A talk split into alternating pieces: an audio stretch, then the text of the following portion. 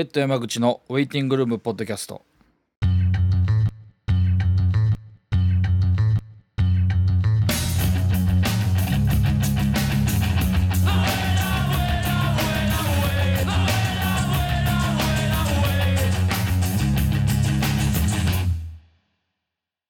薄汚れたホワイトマシュマロそんな車に乗っている野郎通報先はいつだってジャロ iPhone のアプリも管理できねえのによ。割るのは焼酎。割れてるのはケツ。砕け散ってるハートはしょっちゅう。突き返されたお歳暮みたいに玄関の先に放置したまんま。沿岸部次第に風景開けてく。バックミラーに昨日はとろけてく。世界の謎。塗り替える事情。異常に笑けてく。この life goes on。知ってるだろう。この街の誰もがこぞって踊り出したくなるシーズン。その先コースと続いてくビーチ。寂しい気持ちも still いるな cruisin'。週末の朝に君も目を覚ます。いつかの夜のことをまた話す。めくってんのかめくられてんのかも。巡る月日に持ってかれてる不思議。やってきたよ。あの時みたいに互いに口ずさむ歌を歌いに。終わり。えーということで、えー、ベッド山口のウェイティングのポッドキャスト、えー第12回です、えーちょっとご無沙汰でありましたが、えー第12回でございます。とですね、まあ、いきなり、えーロンリーのトラッシュダンスビーチスティリントラッシュという、えースティリンタッチというですねまあシャウトから始まったんですけども今日この12回目は、えー、と対談会とかではなくて、えーまああのちょっと前フットボールエツセトラ9日の時もやったんですけども、えー実は今度5月23日ですねにもう間もなく迫ってるんですけども、えーベッドの久しぶりの自主企画が、えー京都のアバンギルドというライブハウス僕らもいつもお世話になってるとこなんですけどもで行うのでその、まあ、告知というか宣伝を兼ねてちょっとその日の出演のバンド紹介を兼ねた今日はポッドキャストの配信にしたいと思ってます。でいきなり最初に聞いてもらったのが、まあ、ロンリーのファーストアルバムの「ファーストオブ終わり」っていうやつから1曲目の「トラッシュダンスビーチストリーンタッチ」で、えーこれはあのもうただ泣き泣きというかシャウトの曲なんですけども、えー今回まあ出演してもらう、えバンドがですね、まあロンリー、え岡山のロンリーそれから、え栃木が、え栃木が活動拠点になると思うんですけども、えカーテンとこの2バンドを招いて僕たちベッドと、え3バンド3マンライブということで、えやるということになっております。であの僕らも、えーカーテンは本当にもう初めて一緒にやらせていただきますしロンリーは、えっと、ロンリーはちょっと去年に岡山で、えーライブやった初めて一緒にちょっとやさせてもらうことがあって、まあ、共通の友達もいたりするんですけどそういうつながりはあるんですけども、えーやらせていただくということで、まあ、あの少しでも、まあ、あのもうご存知の方も多いかもしれないですし僕らの方が僕の方が全然あのこの2バンドに関してもあの知らないことの方が多いかもわかんないまあその分あのライブを見るのをすごい楽しみに一緒にできるのをすごく楽しみにしてるんですけども、まあ、もしあの知らない方とかいたりあのライブ、まあ、この日23日の土曜日暇やけど、まあ、行くんどうしようかなとか時間あったら行きたいなとか思ってる人がいれば、まあ、ちょっとでも参考にしてもらえたらなっていうような意味で今日の配信にしようと思います。で、まあ、その前にちょっとあの一応近最近の近況をなんとなくつらつらと話せたらなと思ってるんですけど、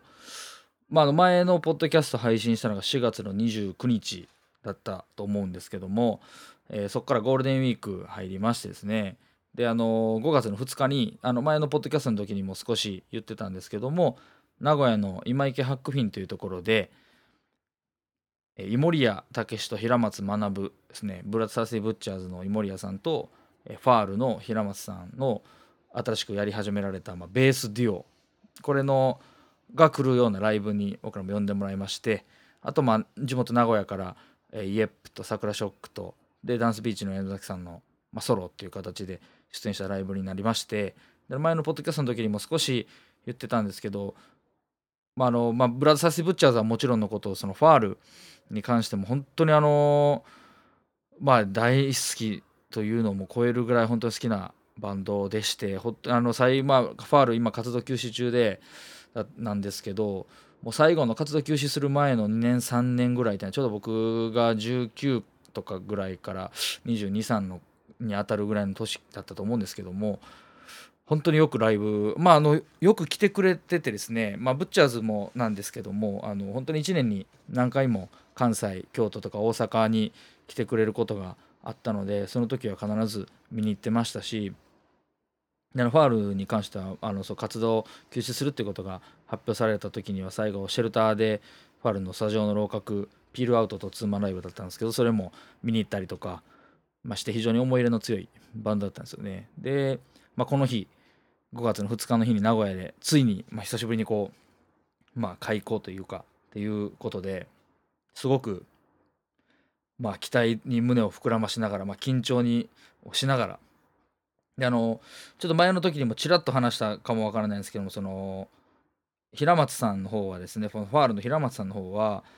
ちょっと僕らがまあ僕とか僕らのベースの村山とかあとそのドッポの橋本君とかあの辻本ちゃんとかそういうまあよくしょっちゅうみんなでつるんで遊んでたんですけど当時。そのもう一緒にみんなみんなファール大好きで一緒に絶対ライブはもう一緒にみんなで見に行ってたんですけどその時にまああの本当に僕らまあすごくこうわがままでわがままとか生意気っていうんですかねねやつらやったと思うんですけどそ平間さんもすごく優しくしていて、まあ、春のメンバーの中で一番年もお若いというのもあってですね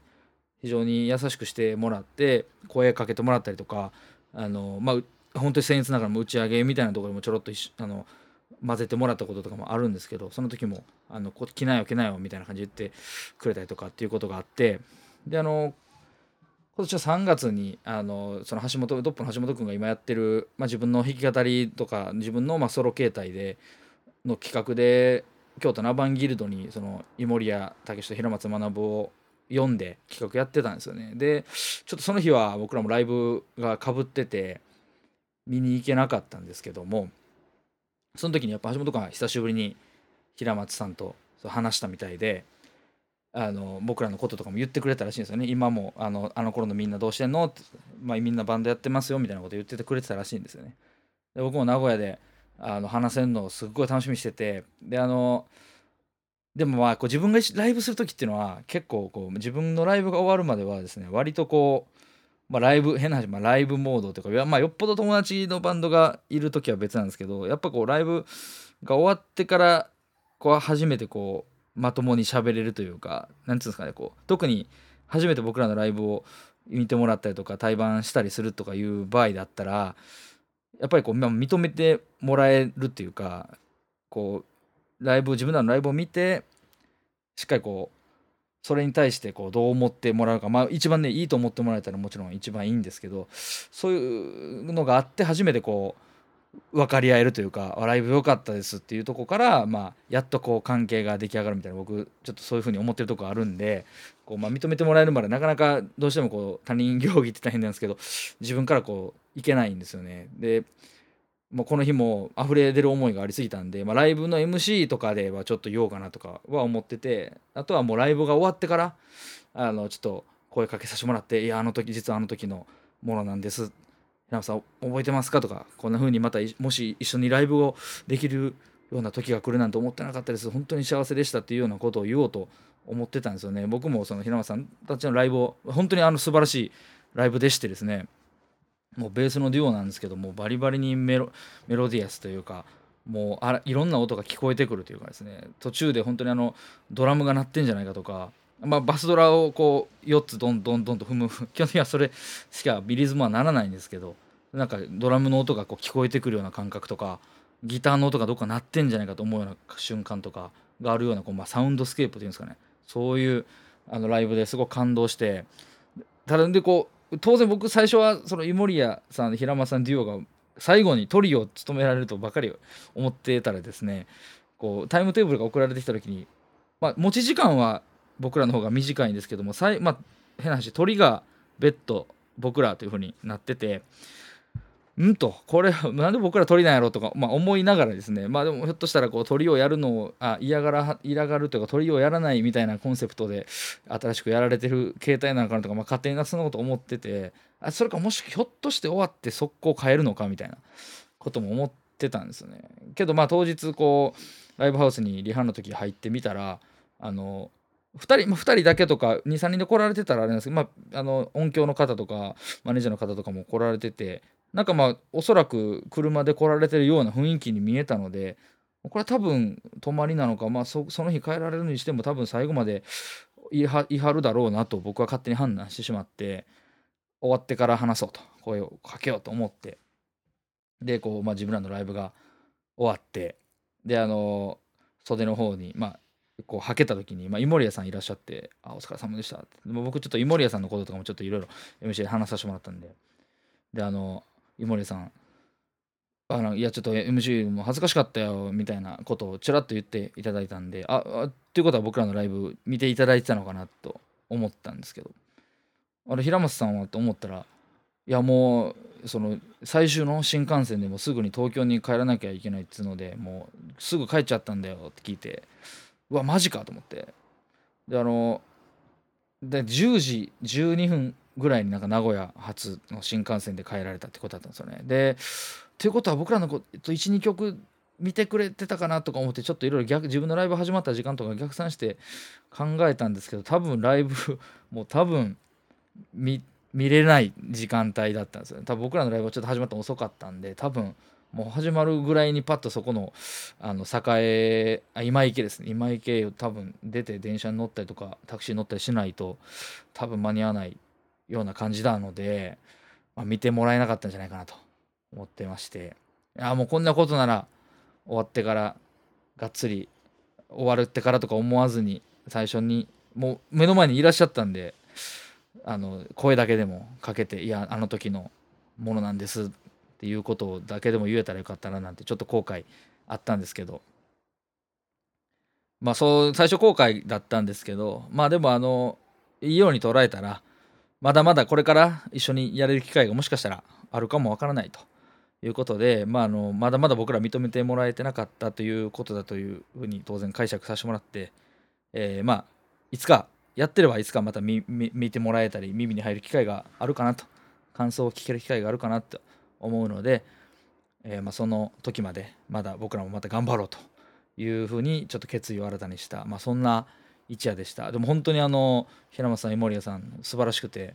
あのこれからがすごい楽しみになりましたね。なんかいろいろ携帯とかがもしね、まあ、ドラムとか入っても面白いかなとかまあ本当にいろんなことが想像できる音楽でした。あの見れて本当に幸せでした、まあ、ゴールデンウィークはそんな感じで僕らも新しい曲作ったりとかその日も演奏したりしてました。見に来てくれた人本当にありがとうございました。声とかもかけてもらってポッドキャストも聞いてもらってるとかっていう声もその時もいただいたりしたんでまああのいろいろちょっと今後につながる話もあったりはしましたので、えー、本当に有意義な一日でしたね。そんな感じでした。で、あのー、他に最近のまあ一応トピックで言うと、まあ、僕このポッドキャストをやり,、まあ、やり始めた理由の一つでもあるんですけどあのやっぱりポッドキャスト好きなんですよね。でまあラジオ AM ラジオとか好きでリアルタイムではなかなか聞けないんですけど、まあ、今ねあの動画サイトとかに上がったりするのもあるんでそんなんで聞いてたりとか、まあ、ポッドキャストはいろいろ落として聞いてるんですけど最近すごいハマってるポッドキャストがご存知の方多いと思うんですけどあの、まあ、プロ書評家プロインタビュアーの吉田剛さんって、まあ、今やもう超有名人ですけども、ねまあ、好きな人多いと思うんですけどがもう絶賛されてたラジオがあってでこれを最近僕もチェックし始めてすごいハマってるのはあの浅田真央ちゃんのラジオですね「日本スマイル」っていうのがあるんですけど。これはいいですね。僕あの、まあ、普段サラリーマンであの平日はだいたい車で営業車でこうずっと運転してることが多いんでそういう時ポッドキャストがすごい重宝するんですよね。音楽ずっと聴いてても疲れる時あるんでポッドキャスト聞くこと多いんですけど、まあ、本当にアイドル性が高くて真央ちゃんのトーク声色とか本当にあのもう邪気が全くないんですよねあれだけどこうどういうんですかね受けを狙うわけでもなく自然にけどこう喋りはすごく流暢とか滑らかであのやっぱ声もすごく聞き取りやすいですし、まあ、何よりもピュアで本当にあのアイドル性が高いっていうところですよね。であのコーナーのいわゆる泣きのあの生泣きっていうかコーナーの呼び込みっていうんですかね。とかタイトルコールとかも自分でこうやったりするしたりあとその番組のジングルとかも自分で歌ったりとかしてるんですけどあもうすごく、まあ、それもあのポッドキャストすごいなちゃんとスポンサー入ってやってるポッドキャストで当然あの結構ちゃんとジングルとか流れるんですけどすごいですね。歌もすごくいいしあのそんなちょっと真央ちゃんのラジオも聴きながら、えー、士気を高めている最近でございます、えー、ではちょっと本題の方に入っていきたいんですけども、えー、その5月23日の土曜日、えー、京都アバンギルドで、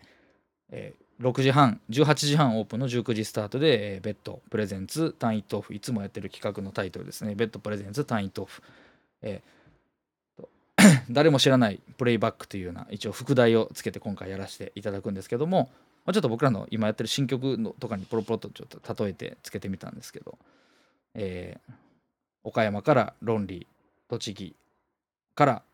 えー、カーテンと2バンド招いてやります。で、ちょっとそのバンドの紹介というところに移っていきたいと思うんですけども、じゃあまずは、えー、カーテンから紹介したいと思います。えっと、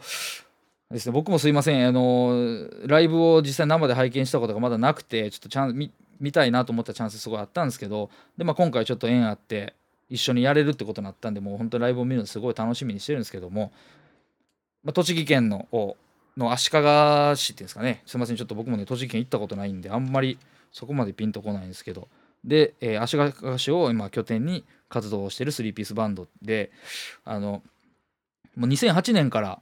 実際バンドはやり始めてて、まあ、最近ちょっといろんなところでインタビューとかも載ってて、まあ、最初はこうファストなまあパンクチューンとか中心にやっててどんどんどんどん音楽性がまあやっぱり続けていくうちに変わっていってで曲をとにかく最近のインタビューとか読んでたらもう曲作りまくってたらしいんですね。で僕ちょっとあのチェックできてる音源っていうのはアルバムが2枚出てましてその全国流通してる音源2枚しかちょっと聞いたことないんですけどまあ本当に音楽性の変遷もすごくあったということなんですけども、えー、ショートパンクチューンをま基盤にしながら結構そのリバービーなっていうかすごい音響系の空間系のこうサウンドのリバーブの効いたサウンドにどんどんどんどん近づいていってこうすごい音世界が独特になっていくっていうそのパンクショートチューンを基盤にしながらもそういうぼわっとこう広がりのあるっていうかこもったようで広がってるような残響音っていうのを意識したサウンドにっていうのですごい個性的なバンドになってますね。であのライブの評判もすごくいいって聞くので楽しみにしてるんですけどそんな3ピースバンド。でもうバンドのだから結成が2008年でもうね7年8年とかやられててまだ若い20代のまだ半ばなられてない223とかだと思うんですけどもすごく精力的に活動しててまあ関西の方にもねしょっちゅう来てて僕ちょっとまだ見たことなくてあのお恥ずかしい限りなんですけどもすごく楽しみにしてます。そんなちょっとカーテンの曲をかけていきたいと思います。えー、一応本人たちにも確認取ってどの曲かけてもらってもいいですよっていうことなんで僕が持ってる、まあ、その2枚出てるアルバムからちょっとずつかけたいと思うんですけど、まあ、曲が短いのであっという間に終わっちゃうんですけどまずその、まあ、一応ファーストアルバムなんですかね「Everything Starts From This Town」っていうファーストアルバムから「えー、海物語」という曲を聴いてください。I, I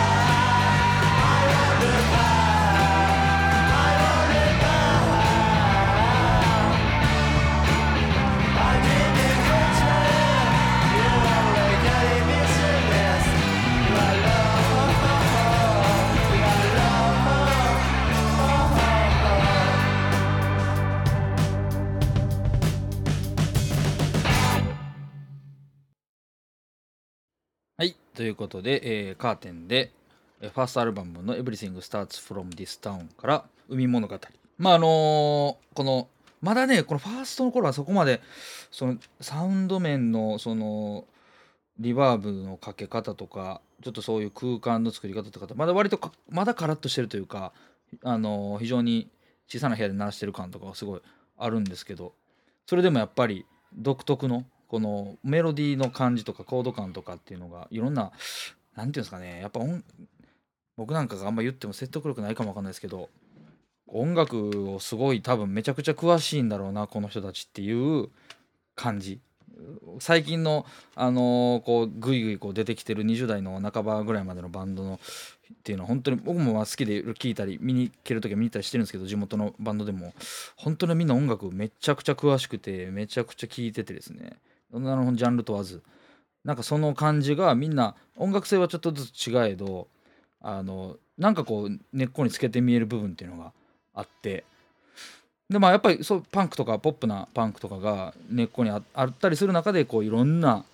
その後に入ってくるこうバックグラウンドとか、まあ、情報の入り方とか半端じゃないなっていつも思ってカーテンも最初聞いた時すごいその情報の凝縮感みたいなのっていうのをめっちゃ感じました。これからライブでどんな風にこう消化されてるのかってすごい楽しみですけど。そうですね。で早速次に行きたいんですけども、えー次は CAR10 セカンド次出たセカンドアルバムから「えーラッシュ・トゥ・ザ・ファンスポット」っていうアルバムが今年ですねまだ。今年の頭にリリースになってましてこれはあのリリース元が KiliKiliVilla っていうあの、まあ、ご存知の方多いと思うんですけど銀杏 BOYZ元銀杏 BOYZの安孫子真哉さん、まあ、 STIFFEEN RECORDS とかGOING STEADY、えーやってた安孫子真哉さんが今新たにスタートされたレーベルなんですよね。でもうすごい精力的に活動されてまして。あの先日その KiliKiliVilla のコンピっていうのが発売になってまして、まあ、ファンジン付きのコンピでここにもあの CAR10とかあとまあ僕ら近しい地元のバンドで言ったら odd eyes とかあとも京都のバンド Homecomings とかもハイハワイユとかも参加してる。もう非常に本当にあの今息のいいあの勢いのあるバンドのあの本当にそういう見本市のような素晴らしいコンピレーションになってたんですけどそれファンジンがついてましてであのアビコさんのインタビューなんか読んでるとあのアビコさんそのバンド自分のバンドがなくなってこうその地元が栃木とあっちの方なんですよね群馬とか。でそっちに帰られてやってる中で、まあ、カーテンとかとの出会いもあってこうレーベル活動が本格化されてったみたいなことがあってすごいそういう、ね、あんまり栃木とかっていうのはそんなにこう僕らもピンと来なかった土地だったりするんですけどそういう動きもあったりとかですごいあのそのレーベルからもう本当に目玉的にボンとリリースされたんですごいあの勢いもあっていいと思うんですけどでもうサウンド面もぐっと一気にあのアビコさんがプロデュースっていうかミックスとかの形で入られててあの本当に広がりとか音の強さが一気に変わった感じするんですけど、えーこのアルバムから「えー Always From A Town」という曲まず聴いてください。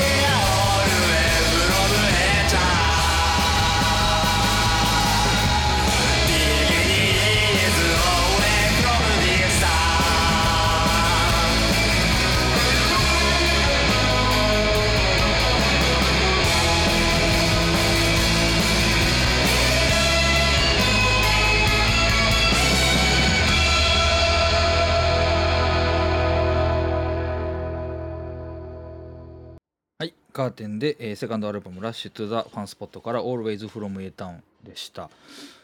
多分まあ歌詞とかを見るところ地元レペゼンソングみたいなことなのかなと思うんですけど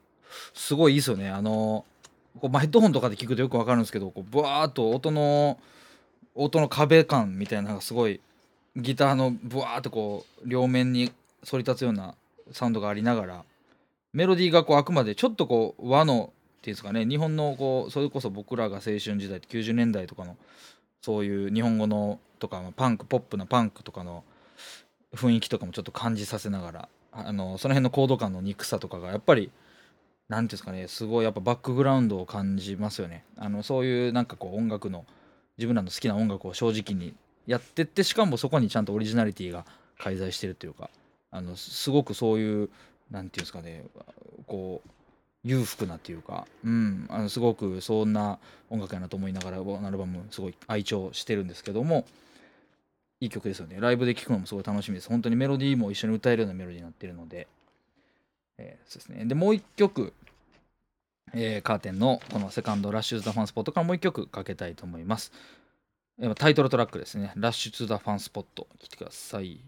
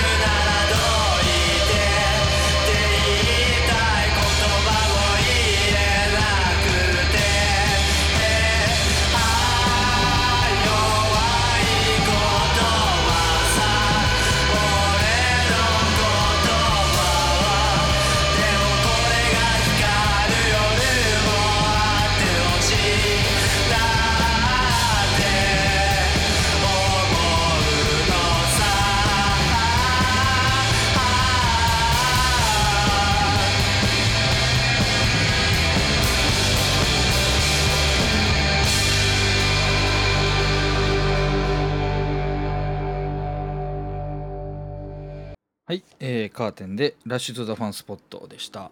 いいっすよね。この日本語詞とあの英語の、まあ、さっき聴いてもらった曲もそうだったんですけど、織り交ぜ方とかもすごいいいなと思って、歌詞がそうストレートで、あとやっぱコード感ですよね。うん、コード感が、それこそ Green Day とか、ああいう本当にポップなパンクと並べても遜色ないような、あの普遍性のあるコードを使いながら、サウンド面で自分らの個性を獲得してるっていうので、すごい。まあこれからどんどんどんどん多分もっともっと注目されていくのかな。作品を出すごとになんかどんどん進化していくのかなって思うんですけど今このタイミングで一緒にできるのもすごい光栄なことやなと思うので楽しみにしています。もしねこれ聞いてちょっとカーテン気になってまだ知らなくて聞いた初めて聞いたという人もちょっとチェックしてみてほしいなと思います。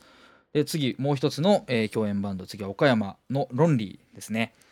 えー、ロンリーは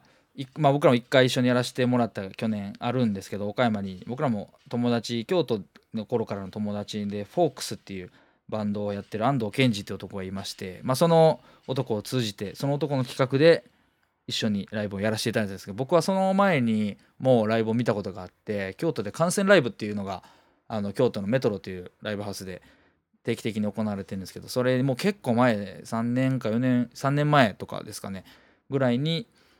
まあ、遊びに行った時にロンリー僕も本当にその時初めて名前も知らなかったんで初めて見てすごいぶっ飛ばされたというかえすげえこんなバンドいるんだと思ってその頃からすごく気になっててでまあ一緒にライブできたりとかしてもう僕らも全員一瞬で惚れ込んであすごい最高その時のライブも最高に良くてえー、っていうので今回声かけてまあロンリーしょっちゅうね関西見てたらライブ来てるんですけどまああの僕らのアバンギルドでやるのは多分初めてだと思うんですけどね。来てくれたんですごい嬉しく思ってます。最初にあの1曲今日ポッドキャストの始まりにちょっとそういうあの、まあ、ラップ曲みたいなのかけたんですけどもうロンリーもすごく本当に幅広い音楽性まあおなんていうんですかねちょっとこうガチャガチャっとしたパンクチューンからちょっとこう歌歌心とか独特のこうよよれ感のあるこうそれでもすごくやっぱりメロディーがめちゃくちゃいい曲とっていうすごく日本柱があってでそれが融合した曲とっていうのがありまして「ファースト・オブ・終わり」っていう、まあ、アルバムが2012年のに発売されてましてであのー、まあ今ちょっとほとんどどこでも買えなくなっちゃってるみたいなんですけどでえっと去年だと思うんですけど「えっと、サマー・オブ・ファン」という、まあ、最高に生かしたレーベル名古屋のレーベルがありまして、えー、まあミルクとか、ね、ロンリーいろんな最近もうリリースがすげえあの最近だとジャクト・ビアクトのセブンインチとか、えー、出て本当にあの注目のゲラーズとかいいのばっかりリリースしてるレーベルがあるんですけどそこから楽しいボイドっていう、え、セブンインチ7インチですね。これもリリースしてます。これも本当に内容が素晴らしい内容になってましてこれもかけたかったですけどちょっとあの僕の家のシステム上というか、えっと、レコードをデジタルに変換する技術がないためですね、えっと、ちょっとこのここからの曲はおかきおかけできないんですけども、まあ、ぜひチェックして多分これまだ買えるんですかね。ちょっとチェックしてもらえたらすごい最高の7インチです。デザインもすごく良くてロンリーはいつも牛尾智美さんっていう方がえっとこのセブンインチのジャケとかあと多分 T シャツとかもデザインされてるんですけどデザインがめちゃくちゃいいんですよね。ちょっとこう80年代とかの漫画とかの雰囲気とかがちょっと感じられる。僕は感じてるんですけど。すごいちょっとあのちょっとね、まあ、ロンリー自体がすごくそういうちょっと夏の終わり感っていうか赤涼感とかあと郷愁そう切なさみたいな。例えばスチャダラパーとかの、まあ、サマージャム95とかああいう世界観っていうんですかね。化石サイダーの初期とかそういうちょっとこう、まあ、文学の匂いのする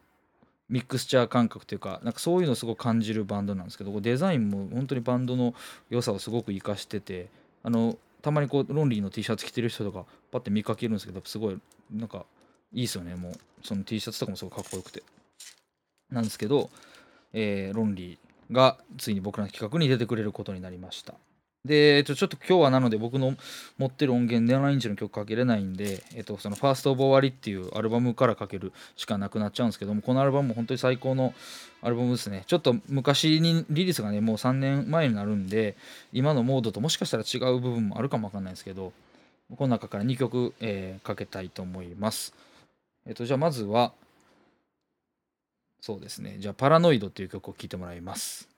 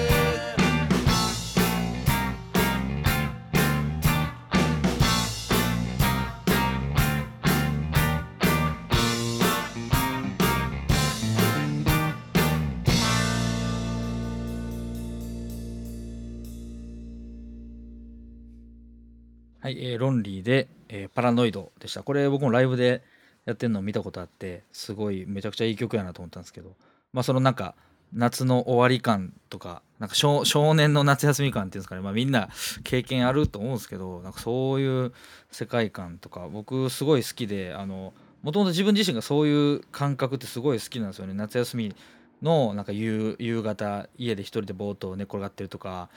なんかそれこそだから僕が小学生の時とかそうスチャダラのサマージャム僕で言うとスチャダラのサマージャム95とか化石サイダーのじゃあ夏なんでとかそれからサニーデイサービスのサマーソルジャーとか東京ナンバーワンソルセットのジュニアとかヤードとかなんかそういうなんていうんですかね僕の中でこう通底する感覚っていうのがあるんですけどなんかそれをすごいロンリーから感じるんですよね。なんかすごいまあ、さっきのカーテンもそうなんですけどすごいやっぱバックグラウンドがしっかりしてるというかすごく本人たちも音楽のインプットとアウトプットっていうかインプットがやっぱインプットの量がすごいんだろうなっていう感じはすごく感じます。最近僕がすげえいいなと思うバンドみんなそうですね。やっぱりもう僕なんかよりも全然音楽聴いてるっつうかなんかあすげえもうそのバンド聴いてるだけですごい発見があるっていうか。であの本当にそういうバンドが同時代にいてくれることすごく嬉しくて一緒にライブがねこうやってできることがそうやってあるので嬉しく思ってるんですけど、えーそんな、えーロンリーからじゃあもう一曲そのファーストオブ終わりからもう一曲かけたいと思います。えー駅までっていう曲ですね聴いてください。はい、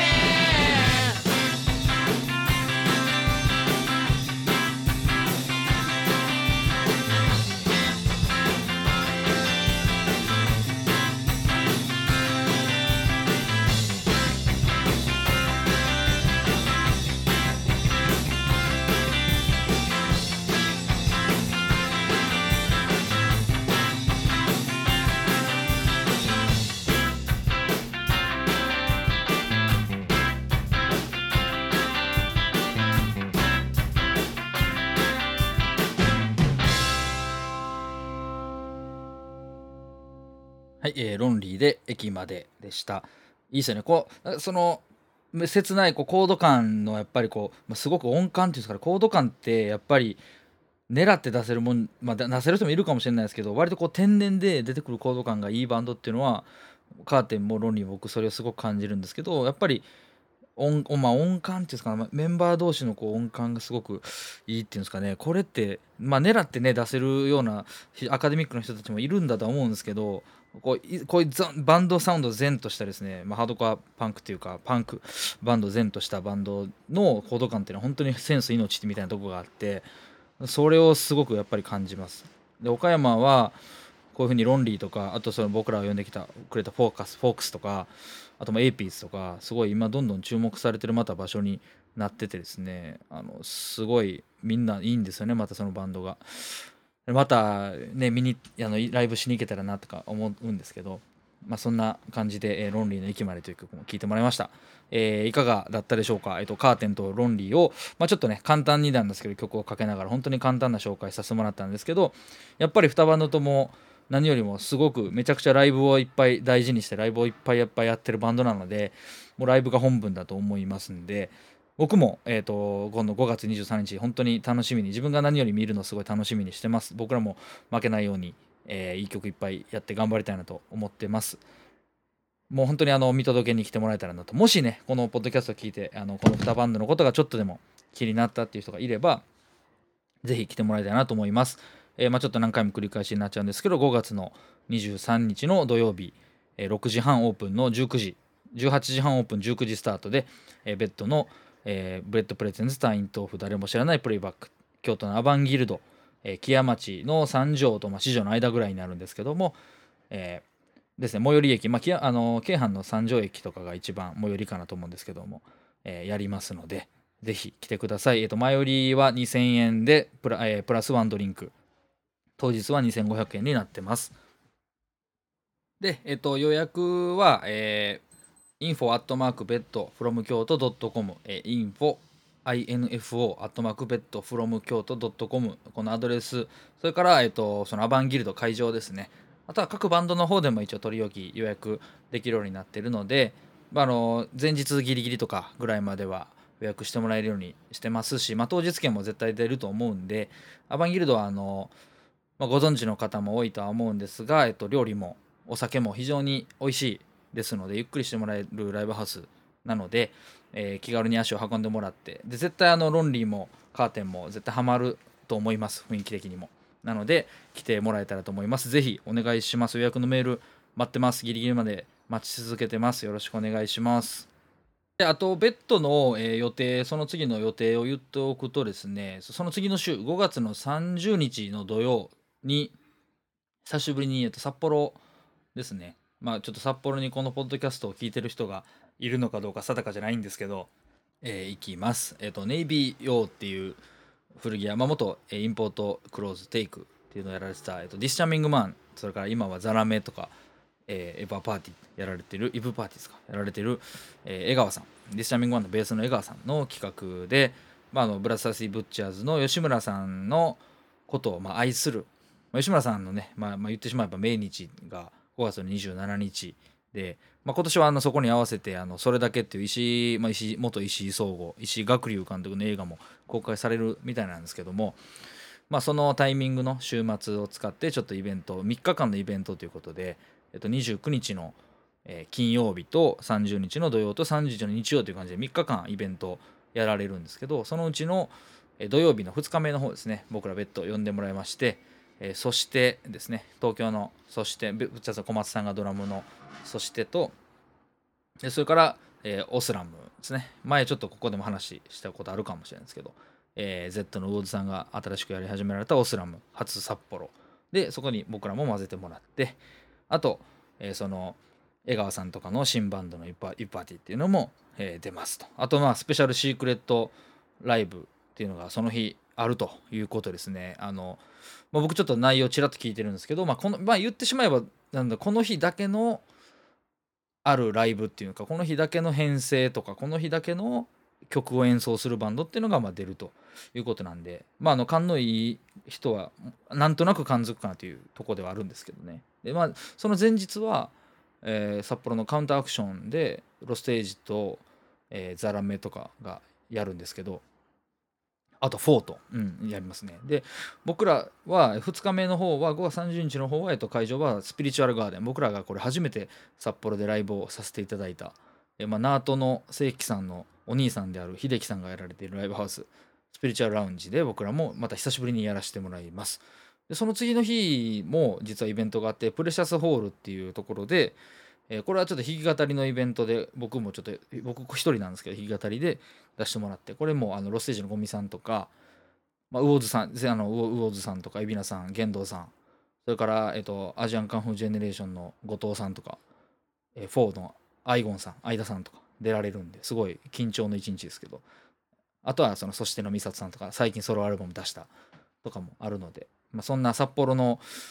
も近づいておりますね。久しぶりですね。まあとなんかその札幌の日もう3日間もううちの2日間参戦しますけどまああのまあめちゃくちゃ濃い同棲一日になるんだろうなって行くたび札幌はもう行くたびにいろんな経験をさせてもらってバンドで行くのも3回目になって本当にありがたい話なんですけどもあるので、まあ、またそこでねいろんなあったこととかは話せたらなと思ってます。もしそこでなんかちょろっと収録とかももしまあねするタイミングないかもわかんないですけど、まあ、もしできたらしてしたら面白いかなとか思ってるんで、えーまたその更新も楽しみにしてください。その前に多分対談の回がまた次次回はオンエアできるかなと思ってるんですけど、まあ、そんな感じで、えー、と今後ちょっとねこういうテイストであの自分らの企画とか友達のバンドの紹介とかもやっていけたらなと思ってます。えー、ペット山口のウェイティングルームポッドキャスト第12回でした。ありがとうございました。えー最後なんですけど、5月23日の、えー京都アバンギルドのベッド計画、よろしくお願いします。では、また、ありがとうございました。